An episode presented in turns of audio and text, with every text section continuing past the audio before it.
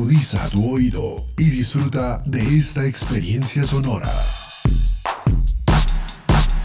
Este es un podcast Unal Radio.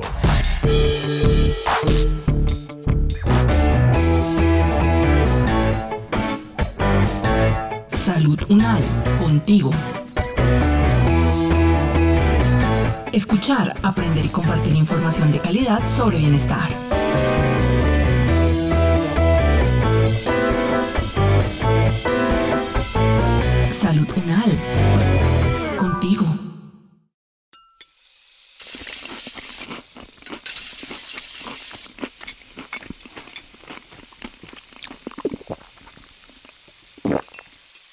Amor, qué empanadas tan deliciosas. Tu mamá cocina delicioso. Están súper crocantes. ¿Y cómo hace para que le queden así tan doraditas? Mi vida es que en mi familia siempre hemos tenido talento en la cocina. Esta es la receta secreta de la familia. Así las preparaba mi bisabuela novia. Uy, amor, tu mami es una dura. Siempre que vengo me da unos platos deliciosos. ¿No ha pensado en montar un restaurante? Sí, amor. De hecho, para eso es que estamos arreglando el primer piso de la casa. Es que ese ha sido el sueño de mi mami desde siempre. Oye, qué gran noticia. Sabes que nos toca meterle muy buena publicidad aquí con los vecinos y los negocios cercanos. Yo creo que conozco una profe en la universidad que conoce bastante sobre algo que se llama neurogastronomía. Podríamos pedirle algunas recomendaciones. ¿Neurogastronomía? ¿Y eso con qué se come? Amor, ay Dios. La neurogastronomía es como una rama de las neurociencias que estudia cómo el cerebro percibe las sensaciones. Esto le puede dar un valor agregado a lo que prepara tu mami. Oye, ¿sabes que suena súper interesante? Sí, espera, acá tengo su número.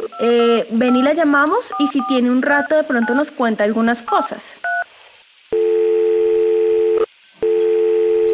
¿Aló? ¿Profe María Fernanda? Hola, ¿cómo estás? Hola, profe, hablas con Mariana. Ay, Imagínese- Mariana, cuéntame. Qué gusto saludarla. Es que imagínese que la mamá de mi novio está montando un restaurante y yo me acordé que usted sabe unas cosas interesantes. De pronto nos puede dar unos consejos para unos platos que vamos a servir. Y estoy acá con mi novio y queremos saber si podemos hacerle unas preguntas. Claro, Marianita, dale de una, cuéntenme. Listo, profe. Te voy a poner en altavoz para que mi novio también participe. Buenas tardes, profe. Gracias por su ayuda. Aquí Mariana me estaba explicando algunas cosas sobre la neurogastronomía, pero yo no le entendí tanto. ¿Usted me puede contar un poco más sobre eso? Sí, claro, con mucho gusto. ¿Y qué es la neurogastronomía? Bueno, la neurogastronomía como tal, pues es todo lo que nosotros sabemos de las neurociencias, de cómo funciona nuestro cerebro, de cómo funciona la percepción de los sentidos a la hora de que vamos o a preparar los alimentos o a vender los alimentos o a consumir los alimentos. Es algo así como conocer muy bien cómo funciona nuestro cerebro y nuestro cuerpo y poder entonces nosotros diseñar estrategias que se adapten a todo el mercado de la comida, todo lo que tiene que ver con consumo y tiene pues otras aplicaciones, por ejemplo, en cómo hacer para que los niños, las personas mayores o las personas con dificultades cognitivas coman. Son como los temas principales en este sentido. Profe, ¿y es verdad que la comida se saborea solo con el sentido del gusto? Es todo lo contrario. El sentido del gusto depende muchísimo, muchísimo del olfato. De hecho, cuando una persona pierde la capacidad para oler, también pierde la posibilidad de saborear. Entonces, ahí en el olfato, dos tipos de mm, percepciones según el lugar en donde la nariz se perciba el estímulo. Entonces, hay un gusto que es ortonasal y un gusto que es retronasal. Entonces, muchas veces cuando nosotros tenemos gripa, pues no sentimos bien el sabor de los alimentos.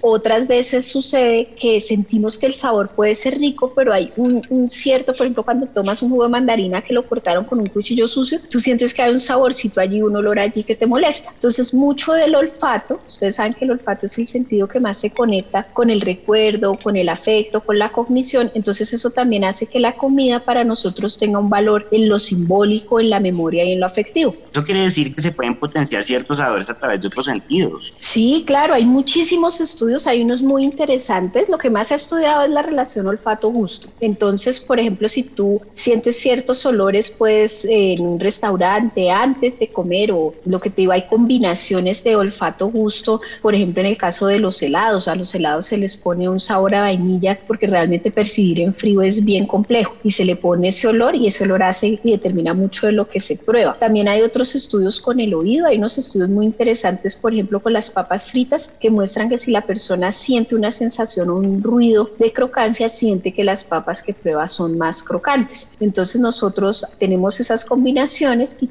hay otro tema que es también qué tan espeso, qué tan denso sea esto que estamos probando, lo que tiene que ver con esas texturas. Entonces fíjense que uno va viendo cómo todo se va combinando en lo que uno puede llamar una experiencia gastronómica. Son muchas cosas las que hacen que algo para nosotros tenga esa sensación de que es rico, de que quiero comer más de eso o que pagaría un valor mayor por un tipo de alimento. Por ejemplo, en relación con lo visual, ¿qué estrategias podemos aplicar para que nuestros alimentos se vean más sabrosos? Hay muchísimas cosas, o sea, como, como bien se sabe en la cultura popular, pues todo entra por los ojos, ¿no? Entonces hay cosas que a nosotros nos dan sensaciones. Por ejemplo, los alimentos que más nos gustan a los seres humanos son los alimentos crujientes. Entonces, por ejemplo, para nosotros un pan eh, va a ser mucho más apetitoso de pronto ver un pan francés que ver un pan blandito visualmente por ejemplo, lo que les decía de, la, de, la, de los helados. Entonces a los helados se les ponen unos olores para que se sienta que está más rico. Las bebidas, por ejemplo, carbonatadas se sienten más ricas si están más frías. Y ahí vamos viendo pues que tiene que existir una congruencia entre lo que vemos y lo que olemos. Entonces cuando nosotros servimos, por ejemplo, en un plato, la forma como nosotros si servimos de una manera simétrica hace que para la persona pueda ser más agradable ese alimento que si lo servimos de una manera asimétrica. Lo mismo cuando usamos el tamaño de los platos o cuando decoramos el plato. Entonces es bien importante entender que al cerebro le gustan, el cerebro tiene cierta preferencia por algunas cosas y cuando conocemos qué es lo que prefiere el cerebro,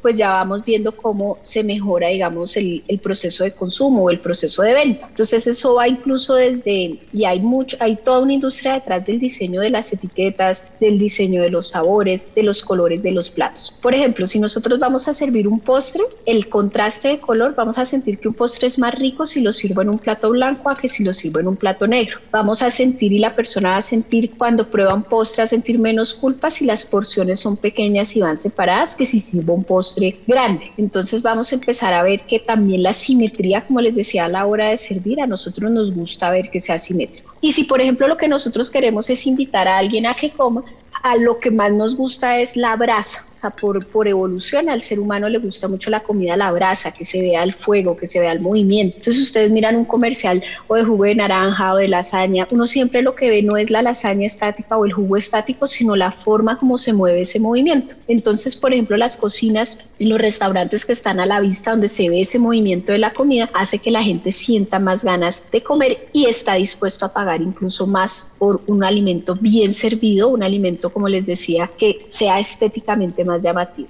Profe, ¿y, ¿y, el olfato tiene algún juego allí para que la comida sea más rica? Sí, total. O sea, entonces tiene que la comida tiene que oler bien, tiene que oler a fresco. En las bebidas, sobre todo, si ustedes miran el vino, por ejemplo, las copas grandes de vino se utilizan para sentir mejor el aroma. ¿Por qué? Porque dejan más espacio entre, y se sirven bajito, dejando un espacio, un buen espacio entre la nariz y la bebida para que pueda circular el olor del vino. Entonces, por ejemplo, esto de usar copas grandes, vasos grandes, ayudan a mejorar esa percepción olfativa. El café, por ejemplo, el café con tapa, uno pierde cuando se toma un tinto, pierde esa experiencia. Entonces, un tinto también servido en un muy buen pocillo. Fíjense que, por ejemplo, el café expreso se suele servir en un pocillo muy pequeñito y muy bajito, dejando ese espacio para el olor. Y la comida que más huele suele ser la comida cuando también está caliente. Entonces, muchas veces nos gusta comer caliente, no solamente por la, la percepción táctil de sentir que está calientico, sino porque también olfativamente es más agradable sentir algo cuando está así. Y en cuanto a la textura de los alimentos, ¿eso tiene algún impacto en el sabor de los alimentos? Claro que sí. Entonces, como les decía en el caso de las papas fritas, o sea, sentir el crujiente de una, de una papa frita eh, de paquete o incluso de unas papas a las francesas, que es de los alimentos más universales. Fíjense que la papa a la francesa le gusta a niños, le gusta a mayores. Es mm, de un sabor muy neutro que combina muy bien y además pues es saladita. O sea, eh, y ese tipo de, de, de crujiente llama mucho. Lo mismo en el caso de los cereales. Entonces también se ha hecho un trabajo desde el neuromarketing duro para que vender los cereales, que suelen ser no la comida más sana, los, los cereales empacados, pero para que estos tengan un efecto de crujiente. Entonces la comida crujiente, como les decía, por ejemplo, el pan francés, esa comida que cruje puede ser una comida mucho más agradable que una comida más blandita. Entonces, por ejemplo, fíjense en las dietas de los hospitales suele ser una comida muy blandita. Entonces, una forma de poder mejorar esa sensación ante una persona, por ejemplo, que esté enferma es empezar a buscar unas texturas también más crujientes.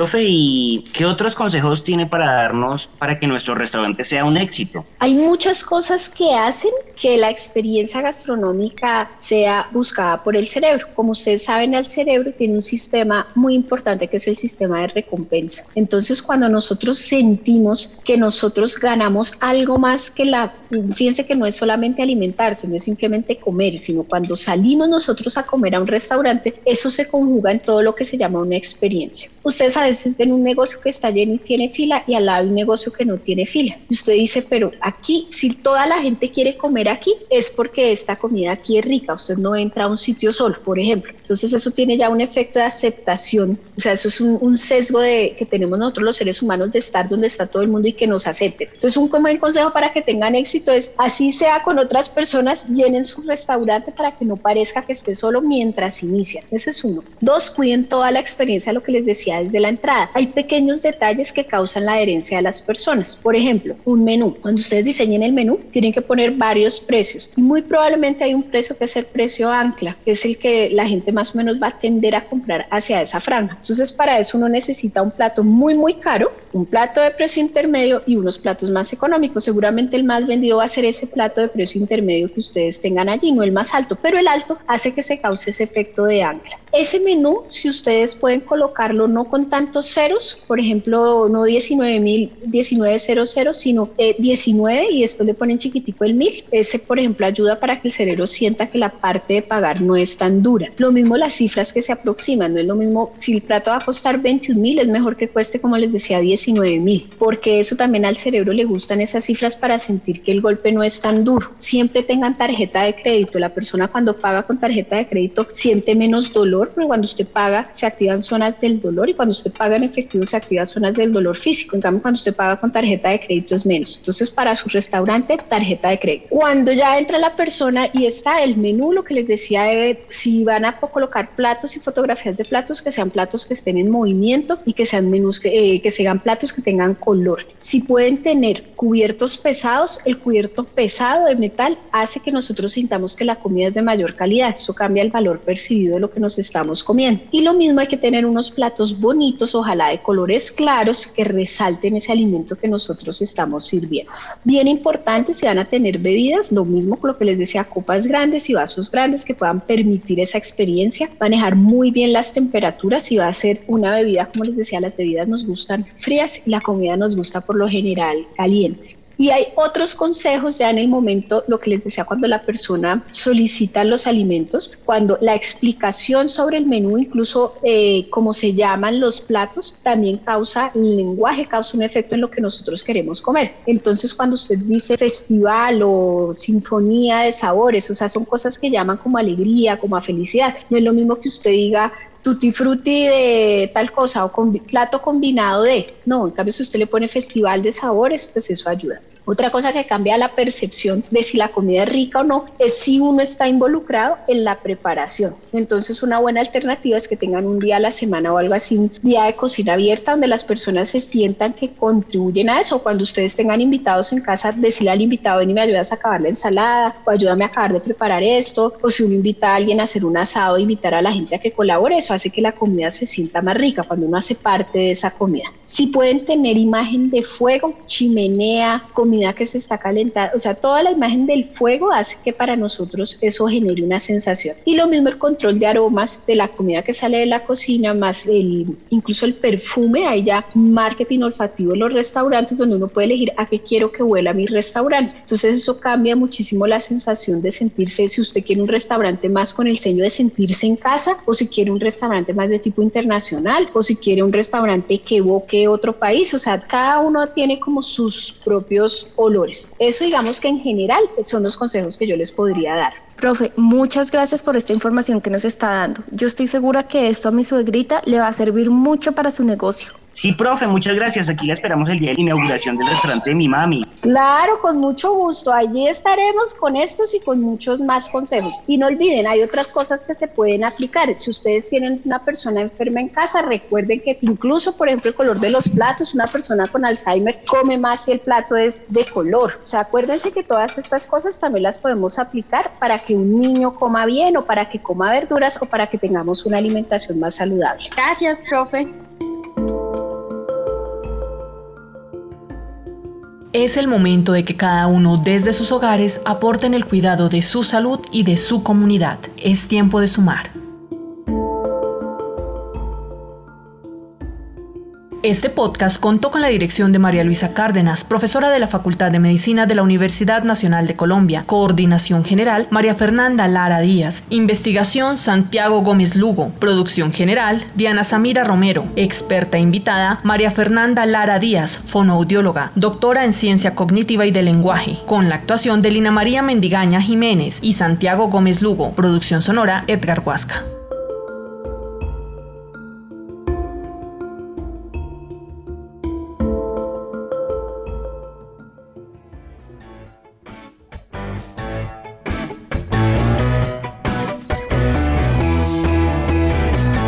Salud Contigo es una producción de la Facultad de Medicina de la Universidad Nacional de Colombia en alianza con UN Radio.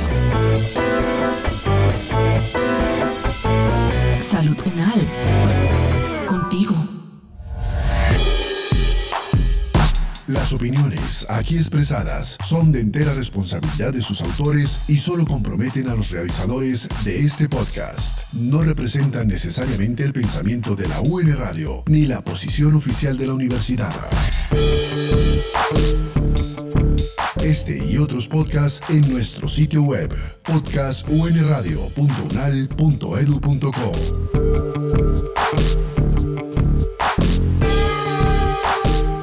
Universidad Nacional de Colombia, proyecto cultural, científico y colectivo de nación.